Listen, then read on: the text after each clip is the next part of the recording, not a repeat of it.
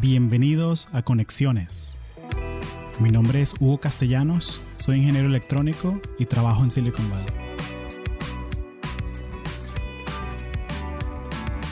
Este episodio de Conexiones es traído a ti por Audible, la plataforma premium para compartir audiolibros. Si eres como yo, te encanta aprender cosas nuevas, pero te cuesta mucho conseguir el tiempo para hacerlo. Los audiolibros son una buena alternativa para esto. Los puedes escuchar manejando, haciendo ejercicio o hasta cocinando en la casa. Entonces, ¿por qué no darle un chance a Audible? Puedes ir a audibletrial.com slash latinos y descargar un audiolibro gratis. También puedes seguir el link en las notas del show. Gracias. Oye, muchas gracias por, unirte a Conexiones, lo, aprecio mucho. Eh, tú y yo somos amigos hace un rato, ¿no? Hace ya es un ratico, ¿no? Ya como 10 años que nos conocemos. No, no tanto. No tanto, mentira. No, no, no, no, no es tanto, sino de 2014, 2014. Son, sí, 2014. son cinco años, pues. Cinco años. Cinco años. Sí. Eh, tú, tú, fuiste mi mentor en, en Chef y la verdad que eso me dio, me dio muy, una, una buena ventaja, una buena orientación sobre eh, qué hacer y, y, cómo pensar sobre mi carrera, eh, sobre cómo interactuar con, con un reclutador eh, qué hacer cuando vas a una conferencia de chef. Y la verdad es que un ejemplo y una influencia. So, eh, siempre estaré agradecido de, de, de, tu ejemplo y de tu ayuda. Sí. Muchas gracias, ¿no? Y, yo estoy muy orgulloso de ti porque, bueno, estás ahí en Google eh, dejando el nombre en alto, ¿no? De los latinos, los cubanos y si yo te pude ayudar como que 1% en llegar allá, eso ya es un orgullo muy grande que tú hayas llegado. Así que muchas gracias, lo aprecio mucho. Sí. Eh, entonces, Carlos, cuéntame, mm, cuéntame tu historia. Entonces, ¿cómo, cuéntame sobre ti. Yo te, yo te conozco, siento que te conozco bien, pero me da curiosidad saber que, eh, cómo contas tú tu, tu, historia. Bueno, buena pregunta, porque yo creo que mi historia empieza eh, cuando mi papá se tiene que ir de Cuba obligado. o sea, que se tiene que escapar de, de, Cuba, porque, bueno, todos conocemos que no es un país libre. Y entonces, eso fuerza una situación donde también mi mamá más adelante se tiene que ir conmigo y nosotros nos escapamos del país también eh, en un bote. Entonces, pues, eh, como quien dice, arriesgamos la vida por un, futuro mejor. Y entonces, cuando eres niño, tenía 11 años, eso te cambia un poco la, mentalidad. Eh, cuando tienes esa experiencia, entonces, pues, las pequeñas cosas como lo que vistes o lo que comes, las cosas materiales no, no importan tanto, sino como te sientes más motivado eh, a, prosperar, a crecer y valoras mucho las oportunidades que tienes, eh, porque donde vienes no son tantas. Y entonces, yo creo que eso marca mucho quién yo soy. eh, de en adelante, bueno, fui a high school, por ejemplo, estuve en ISOL y pues pasé todo lo que todos los latinos pasamos, esa transición de nuestra cultura, también aprender de las culturas de los demás latinos y además aprender la cultura de Estados Unidos. Entonces, eh, eso lleva su reto, aprender el inglés, ¿no? Eh, y bueno, siempre quise eh, representar a mi familia, hacer que, que el esfuerzo de mis padres valiera la pena. Para mí eso era muy importante y marcarlo con, con éxito. ¿sabes? Como que la mejor venganza es éxito masivo. Y entonces Y entonces esa era la forma mía de pagarle a, a mis padres, a mi familia por todo su sacrificio y siempre visualicé, eh, bueno, tengo que hacer algo con mi vida. No sabía que iba a ser ingeniero cuando estaba en high school, pensaba que iba a ser detective, por ejemplo. detective, como Sherlock, Sherlock Holmes cubano, ¿eh? Más o menos. Sí, sí, y porque es que me gustaban las películas estas de, de, de investigación y el crimen y todo ese misterio me gustaba, me llamaba la atención. Pero bueno, una, una vez eh, tuve, la tuve, la influencia de mi hermano mayor, que es ingeniero en Microsoft, y, y él me enseñó una, eh, me pasó un video de YouTube, una clase de, Java, de programación, y, y aquello como que me, me, me, llamó la atención. Y ya en, al otro semestre en la universidad, porque por esa curiosidad que tuve de, del contenido creativo que tenía la programación, eh, entonces me inscribí una clase, se llama Introducción a C++, y entonces tuve también la mucha suerte de tener un libro que se llama eh, eh, Empezando con C++ de un profesor que se llama Tony Gaddis y me encantó ese libro. Eh, ¿cómo, recuerdo, sí, ¿Cómo recuerdo yo ese libro? Era para mí como cada capítulo era una aventura nueva, ¿no? Aprendías un, un nuevo, eh, una nueva estructura de datos, aprendías un nuevo algoritmo, y él lo visualizaba tan bien, te explicaba el contenido tan bien, el por qué y cómo hacerlo. Y entonces siempre, es, cada capítulo te sentías como que ibas construyendo más tu músculo eh, de programador, ¿no? Y la verdad que fue una experiencia linda, me encantó y me apasioné con la programación. Y bueno, eh, un poquito más después eh, me transferí a la Universidad de la Florida, que ahí fue donde te conocí. y, y, bueno, ahí tuve la, tuve la, he tenido el privilegio de ser un Gator. yo creo que es una bendición haber ido a esa universidad por las personas, por la, por la escuela, por la cultura, los valores que te enseñan ahí. Y, y bueno, un poquito más adelante eh, tengo un trabajo, eh, lo dejo y me vengo a Google. Y bueno, muy feliz. qué genial, Ole, qué genial. no, gracias por compartir eso. Sí, eh, me, me, encanta como mencionas el hecho de que ese libro que te ayudó tanto de Tom Garis, o sea, que me encanta eso que cada capítulo era una aventura. Exactamente. Porque cuando estás aprendiendo algo nuevo y te das cuenta de que eres bueno en algo, como que es como un, es un feedback loop de que eres bueno, lo tratas, después te gusta y sigues tratando cosas nuevas. Eh, entonces, oye, buenísimo, lo ponemos en las notas del show para que la gente lo lea, lo busque. Eh, ¿Por qué no? Porque esos son los recursos que nos hacen falta a veces. O sea, como que la gente sabe que aprender a programar es importante, pero muchas veces te falta ese mentor, ese recurso, ¿cómo, cómo le haces? Eh, muy importante el divertirnos cuando empezamos a, a aprender una, eh, una nueva habilidad, eh, porque siempre van a haber retos y frustraciones y no vas a saber. Eh, siempre que uno le puede encontrar el componente de, diversión, que te estás divirtiendo, que es como un juego, que es como un entrenamiento, entonces ya tu psicología es diferente y, y, y entonces pues te das un poco de tiempo a aprender y a adaptarte, ¿no? y es, es, para mí es un, componente muy importante a la hora de aprender casi que cualquier cosa. Claro. Y, y, cuéntame un poquito sobre ese, o sea, cuando te fuiste a, las grandes ligas, ¿no? O sea, cuando te fuiste a, Google, em, o sea, ¿qué, ¿qué, sientes tú que hace que, Google sea, único? O sea, yo, sé que pues, la gente que escucha esto, que, que está interesada en programación, en carreras en STEM, saben que, ok, la comida gratis, bien, eh, el 20% time, todas esas cosas, pero ¿qué es lo que tú sientes que hace Google que sea el, sitio ideal para ti? Bien, eh, bueno, lo voy a hablar por mi experiencia personal, solo puedo, hablar por mí. Eh, para mí lo número uno es que eres y te sientes eh, tu propio dueño de negocio, ¿no? Si lo quieres ver de un punto de vista, tú eres responsable por los proyectos en los que estás trabajando. tú eres esa persona a contactar cuando, hay que, cuando alguien tiene alguna sugerencia, pregunta, duda. entonces, eh, por ejemplo, la interacción con tu manager es, un, e, es una dirección opuesta a, a, otras experiencias que yo tuve. Eh, mi manager me pregunta a mí, bueno, ¿y qué tú crees que deberíamos de hacer con X y Y cosas? O sea, él me consulta a mí, porque yo soy el, el, el dueño de ese proyecto eh, y se considera que soy el experto en ese proyecto y que le he dedicado muchas horas. Y la realidad, desde un punto de vista emotivo, eh, individual, te sientes eh, muy bien, siempre te sientes motivado a querer ser aún mejor en eso, porque te sientes el dueño de ese trabajo y lo eres, en realidad eres el responsable eh, de ello. Ah, yo creo que eso es un, un componente personalmente para mí muy importante para sentirme motivado a dar el máximo siempre. y aquí en Google te dan, te dan esa posibilidad y no necesitas tener tiempo en la compañía para que te den esa, e, esa libertad, ese privilegio, ¿no? La responsabilidad es un privilegio. Eh, y entonces, eh, aquí enseguida que llegas, una vez que ya te sientes eh, cómodo, y de nuevo hablo, por mi experiencia, ya te dan el trabajo para que tú te desenvuelvas y, y, demuestres todo tu potencial. Y para mí eso es algo lindo y, y muy enriquecedor. Oye, buenísimo, buenísimo. ¿Y ya tienes ya, ya cuánto tiempo tienes? Ah, soy nuevo, en realidad llevo 10 eh, meses ya, 10 meses. Parece más tiempo, en realidad. Claro, el tiempo va más rápido adentro, ¿no? O sea, haciendo los deliverables, todas las cosas, ¿no? Sí.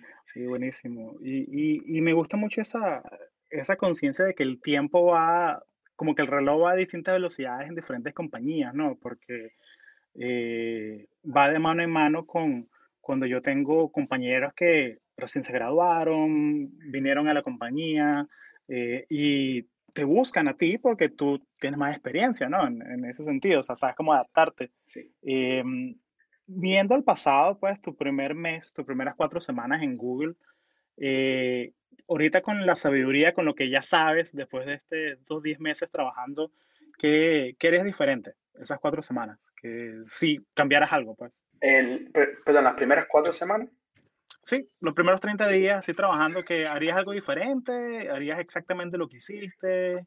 Eh, Buena pregunta. ¿Cómo se gastaba tu, tu, tu, tiempo y tu energía? O sea, porque eh, mucha la gente que escucha esto eh, son gente que, mira, tienen su oferta de Google ya firmada y van a comenzar en mayo. Y, y buscan un veterano como tú que, que los guíe un poquito. El primer, el primer, lo, lo primero que cambiaría era, sería tomar menos café. Oye, buen es importante.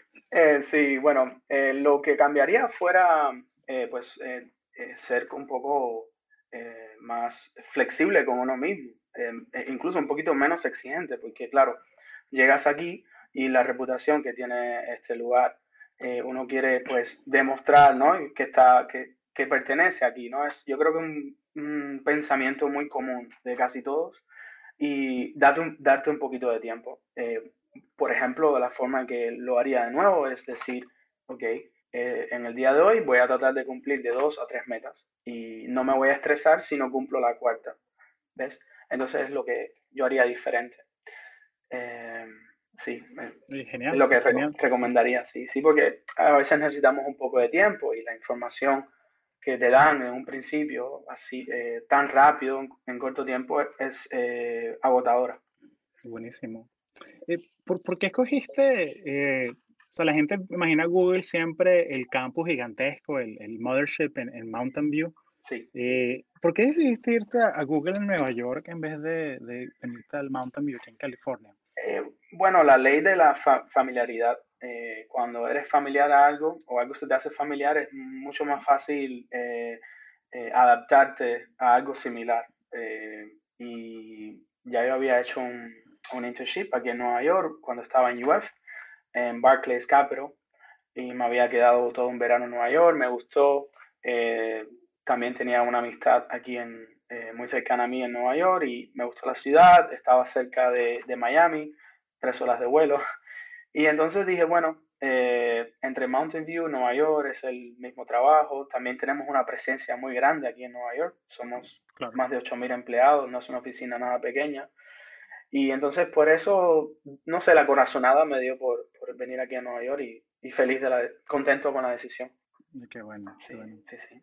Eh, no, y es una cosa que, que, o sea, que tú eres Googler en cualquier lado. O sea, pues la oficina en Singapur, la oficina en Londres, la oficina en Mountain View, en Nueva York. O sea, Googler es Google. O sea, los valores se ven eh, en todas las oficinas satélites, ¿no? Eso no, no, no, cambia. Eh, estoy de acuerdo contigo, no se ve ninguna diferencia en cuestión a la mentalidad de las personas, eh, las, las, que están en Londres, las que están en Nueva York o las que están en Mountain View o, en otro lugar. Es, la mentalidad es muy similar en cuestión, al, cuestión del trabajo.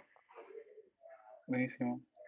Y, y, antes de irnos para el siguiente tema, eh, ya que o sea, la, la, audiencia me, la audiencia me va a llenar spam el inbox si no te pregunto esto, sí. eh, ¿qué, ¿qué, consejo le das tú a, a esos estudiantes, eh, profesionales, jóvenes que, que, quieren conseguir su, un trabajo en Google? ¿Qué consejo le das a ellos? Eh, específicamente a la gente que, que está programando eh, full stack, que quiere venirse con ese trabajo, con ese rol eh, de, software engineer? ¿Qué consejo le das tú a, esa gente? Eh, bueno, eh, yo, ¿cómo lo pensaría? es lo primero que pensaría, pusiera un poquito las partes técnicas al lado y pensaría un poco más la parte personal. Yo, ese es el, primer ángulo. Y, la pregunta sería, ¿cómo se piensa en Google? ¿Cuál es la mentalidad? ¿Cuál es la forma de resolver los problemas? ¿Cómo ellos eh, resuelven un problema, ¿no? Eh, cómo ellos trabajan, eh, cuál es el lenguaje en el, que se usa en ese lugar. Yo creo que haría un poquito de research y compararlo a cuál es tu lenguaje personal. Eh, cómo es que tú resuelves tus problemas, cómo es que tú interactúas con tus team members, con tus eh, miembros de equipo. Entonces, ¿por qué eso es tan importante? Porque en una entrevista, no solo la interacción humana es tan importante, tienes una hora vas a tener varias entrevistas, pero bueno, con esa persona o dos personas o tres vas a tener una hora. Y tu lenguaje físico eh, va a ser muy importante. Eh, cómo te expresas va a ser muy importante. Eh, cómo colaboras con los demás es muy importante. Y en realidad, digamos que practicaste muchos problemas técnicos y eres una persona muy sólida técnicamente porque te has preparado, pero todos nos equivocamos y no sabemos la respuesta de todas las preguntas. ¿Qué pasa? Que si en una entrevista te hacen una pregunta y no sabes la respuesta, entonces te toca colaborar con el entrevistador. Y ahí yo creo que puede estar la clave del éxito en una entrevista, es la colaboración. Y en esa colaboración vas a poder demostrar lo que hasta ahora sabes. Eh, si te contratarían por saberlo todo, entonces no te contratarían, porque para eso, eh, yo te creo que te contratarían por el, valor que tú añades como, como individuo a, un equipo. Entonces, yo miraría ese aspecto un poco, sí. genial, sí, genial. Eh, sí, porque al final el lenguaje de programación te va a tocar aprender docenas en tu vida, ¿no? Pero, pero la mentalidad, la manera de pensar, cómo te llevas con el equipo, eh, y me encantó que mencionaste eso, como cómo resuelves tú los problemas, pues como cómo le agregas el valor. Eh, porque muchas veces yo, yo, me pensé, yo he sentido eso también, que a veces me invitan a una reunión aquí en el trabajo y veo que son directores y gente que tiene 20 años de experiencia. Y, y a veces yo me pregunto como, oye, ¿por, ¿por, qué me invitaron a mí a esta reunión? O sea, como que, que voy a agregar yo. Eh, y a veces precisamente eso es lo que quieren, quieren la, quieren la perspectiva de alguien un poco más, bueno, o bastante más joven, ¿sabes? y, ese es mi valor, pues, que, que, te dan una perspectiva fresca, pues, un par de ojos que, nunca han visto este problema. Exactamente. Eh, entonces, y, una cosa que me lo dijo un mentor una vez que se me quedó grabado en la mente es que, eh, Hugo, si te dieron un asiento en la mesa, es porque quieren escuchar tu opinión. Entonces, siempre que, siempre que estés en esa posición de una reunión, que estás en la mesa, siempre aporta algo, de alguna manera. Eh, de alguna manera solucionar las cosas, algún ángulo. Y, y no hay pregunta, no hay preguntas bobas. O sea, levantar la mano y decir, oye, ¿qué quiere decir con eso, ese feature que nombraste? Y que te lo expliquen. O sea, es que eh, a veces hacer la pregunta le da a entender a la otra persona que tú estás engaged, que sí lo estás escuchando. Sí, sí, sí. Entonces eso, eso, eso es, eso es, eso me, me quedó grabado en la mente. Pues. Bueno, lo, agradecido, lo voy a, lo voy a anotar aquí porque me parece muy, muy bueno de tu mentor. Sí, sí, no, él, él, es genial. Está aquí, él, él es director de ventas eh, del equipo de inteligencia artificial y tiene 25 años aquí. O sea, hace, si alguien sabe cómo se comunica la gente en Intel, eh, es él, pues. Ok. Eh, oye, excelente, man. Em, entonces, bueno, vayámonos de Google un poquito y vámonos al aprender a programar. Eh, me da curiosidad, si tú tienes que aprender un, un framework nuevo o un lenguaje nuevo, ¿cómo haces? ¿Cómo, cómo, ¿Cuál es tu primer paso? bueno, a mí me gusta hacerme la vida simple. Eh, entonces me gusta entender por qué hago lo que estoy haciendo. Si estoy aprendiendo un framework porque se requiere en mi trabajo, eh, bueno, se requiere en el trabajo, es una herramienta que tengo que aprender. Me gusta verlo de dos puntos de vista. Eh, pero primero la filosofía de ese framework, ¿no? ¿Cuál es la forma de pensar de ese framework? Porque lo hicieron personas, ¿no? No se hizo solo. entonces, cuando entiendo la filosofía, qué tipo de problema está tratando de resolver, entonces pongo, me pongo a pensar qué tipo de problema yo estoy tratando de resolver para mi equipo. Y entonces ahí, ahí cómo juegan esas, esas piezas, ¿verdad? Eh, para no distraerme mucho en detalles que en realidad no me van a aportar. Eh, entonces, ni tan siquiera he visto el, el, código o los detalles de cómo él funciona, pero el por qué. Me gusta analizar primero el por qué. Una vez que tenga el por qué, me va a dar, mm, me va a resultar con mejores preguntas de cómo se hacen las cosas, ¿no? Eh, a veces no es tener las respuestas, sino saber hacer, eh, preguntar las preguntas eh, correctas. Y entonces, una vez que tenga el framework, por ejemplo, igual me gusta dar ejemplos, Spring Boot, ¿no? ¿Qué es lo que resuelve Spring Boot para, para uno, para un developer? Y es que rápidamente puedes tener un web service corriendo. Eso, ok, te da facilidad, pero ¿qué más te da? También te da la facilidad de que los pequeños componentes de programación se inyecten eh, a la hora que el, framework, eh, la aplicación vaya a empezar. Ok, eso es algo muy útil. Ahora, ¿cómo lo puedo utilizar? Hay, seguramente hay dos o tres formas, eh, que más recuerdo, hay dos formas que me acuerdo. entonces, primero el por qué y después el cómo lo puedo hacer. Un ejemplo de código, veo un video, hago un code sample y entonces trato de identificar a las personas que a mi alrededor que sepan y les voy haciendo preguntas, de dos a tres al día. Eh, no sé si respondí la pregunta, pero más o menos. No, perfecto, perfecto, perfecto. Sí, eh, yo, mm, a mí me gusta mucho, yo soy súper fan de, y no porque sea un producto de Google, pero eh, YouTube es genial, o sea, cambió la manera en que yo aprendo las cosas. si algo muy específico, supone que quiero aprender cómo hacer mm, eh, no sé, cómo usar a Node.js para algo bien específico. Eh, me voy a LinkedIn Learning o a Coursera o Platzi está bueno también para aprender cursos en, internet.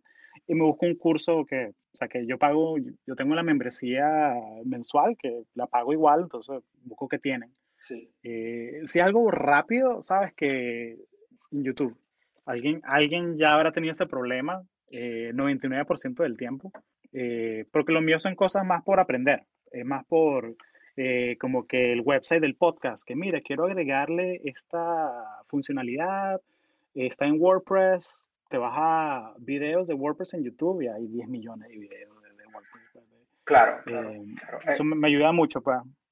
bueno, es que tú haces lo que, lo, como yo lo veo, que tú lo haces como un scoping. Tú haces, perdona que no sé cómo decirlo en español, pero no, te preocupes. Tú dices, ¿cuál es la, la, la, dimensión del problema que tengo? Es una, una pequeña cosa que quiero aprender rápido.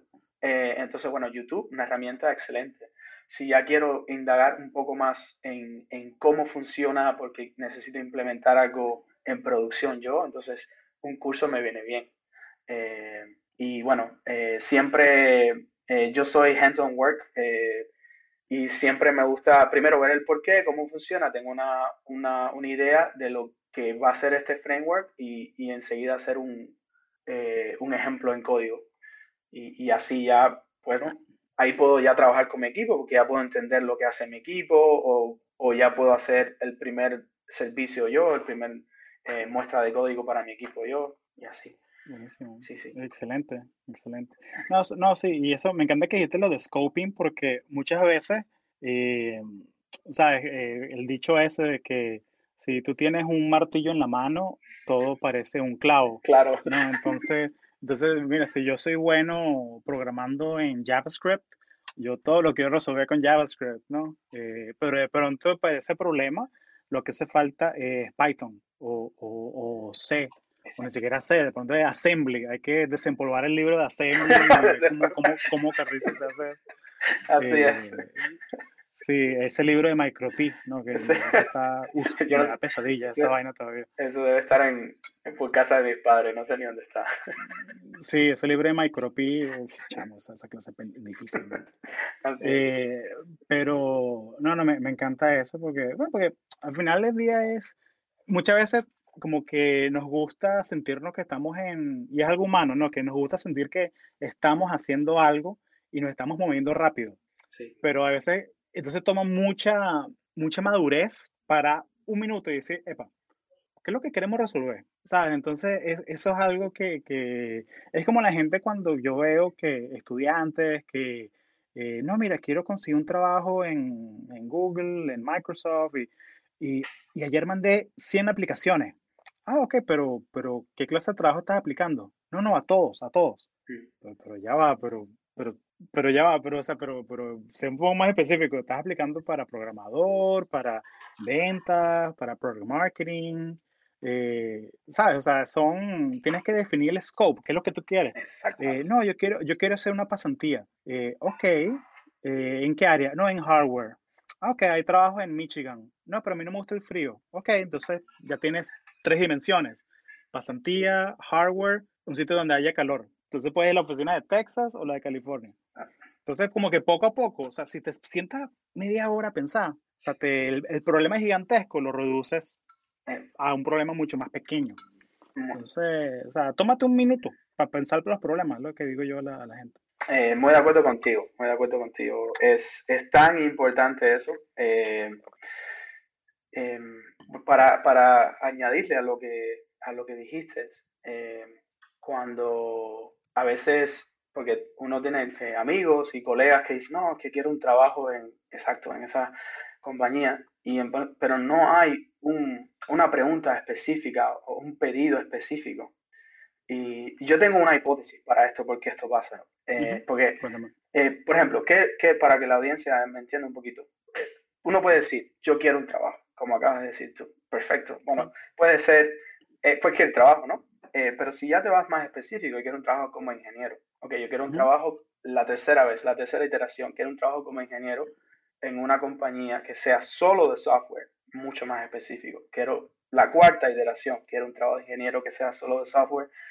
Eh, quiero que sean los Big Four, Facebook, Microsoft, eh, Google, Amazon. Ahora, el por qué. También hay que ser específico en el por qué quieres eso. Claro. Y decir, bueno, es que yo quiero trabajar como software engineer en un producto que, o como cualquiera que sea tu contribución al producto en un producto global, porque quiero entender cómo trabaja un producto global. Eso es lo que a mí me motiva. Ya, ese, ese pedido que te estás haciendo a ti mismo es muy específico. ¿Y qué pasa en nuestra, e, esta es mi hipótesis, eh, nos enfocamos tanto, tanto, tanto en eso que queremos, que es que no hay más opciones. Es eso, o sea, es trabajar en un producto global eh, o no es nada. Entonces es como que quemaste todos los demás botes, eh, ¿no? En, tu mente. Mm, te tienes que conquistar esa isla y, de alguna forma encuentras llegar ahí. Y entonces nuestro enfoque ya no está en distracciones, ya sabes lo que quieres y por qué lo quieres. Eh, y trabajar y iterar en eso, lo que tú dijiste, eh, pensarlo 30 minutos. Imagínate si haríamos ese ejercicio todos los días de 30 minutos de razonar ¿Qué es lo que quiero? ¿Por qué quiero esa meta? ¿Por qué me, esto me atrae? Todas esas preguntas que nos podemos preguntar eh, nos hacen las cosas mucho más fáciles y nos ayudan a enfocar nuestra energía, nuestro enfoque, nuestro tiempo, esas cosas que son limitadas en verdaderamente lo que queremos. Y trabajo y tiempo eh, y los resultados después salen. Claro, y, me, encanta eso que mencionas que es de, de, de, de 30 minutos al día. O sea, pensar oye, ¿qué es lo que quiero lograr hoy? O sea, de, pronto, de pronto sí como que cada tres meses agárrate un sábado por la mañana completo y piensa, ¿qué quiero hacer yo este quarter? Eh, porque en el trabajo nosotros hacemos eso, para el trabajo. Eh, hacemos, planeamos los quarters, o sea, hacemos el análisis de los, eh, los OKRs, que es el Objective Key Results, que es el marco como planeamos metas de cualquier alcance. Pueden ser personales, puede ser del equipo, puede ser de la división, puede ser de la compañía completa.